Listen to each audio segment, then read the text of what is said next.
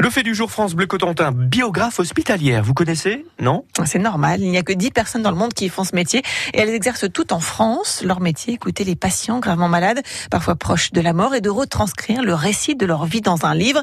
Dans la Manche, il y en a quatre de ces biographes hospitalières, dont Julie Gab qui recueille les récits de vie des patients en soins palliatifs à l'hôpital mémorial de Saint-Lô.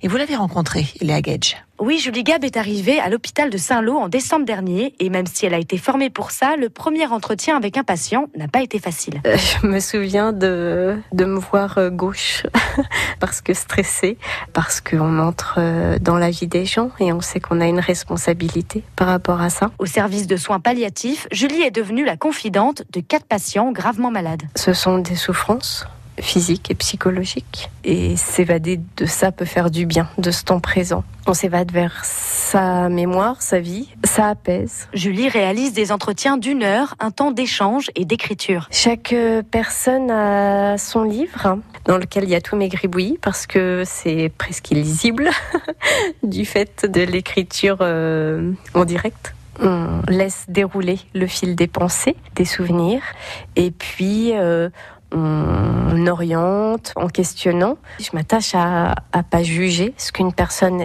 est. Je restitue brut les choses. La personne est libre de livrer ce qu'elle veut et de cacher ce qu'elle veut pour faire un tout un tout cohérent. Dans sa mallette, Julie conserve précieusement les histoires de ses patients. Elle tient à les garder secrètes. Dans les grandes lignes, ce qui se raconte, ce sont des vies euh, uniques un regard euh, particulier sur la grande histoire quand même, puisque le XXe siècle a été quand même chargé euh, en matière de grands événements.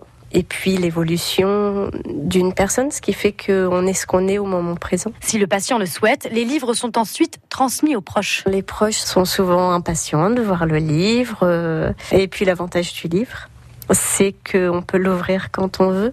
Là, en page, euh, je dirais qu'en moyenne, on est à 50, 100 pages pour une vie pour ce que on veut bien dire d'une vie. Julie espère terminer les quatre premières biographies dans les prochains mois. Dans le service de soins palliatifs, ils sont nombreux à vouloir retracer le fil de leur vie. Le métier est encore peu connu, mais un diplôme universitaire pourrait bientôt voir le jour. Retrouvez le fait du jour France Bleu Cotentin, Léa Gage sur francebleu.fr.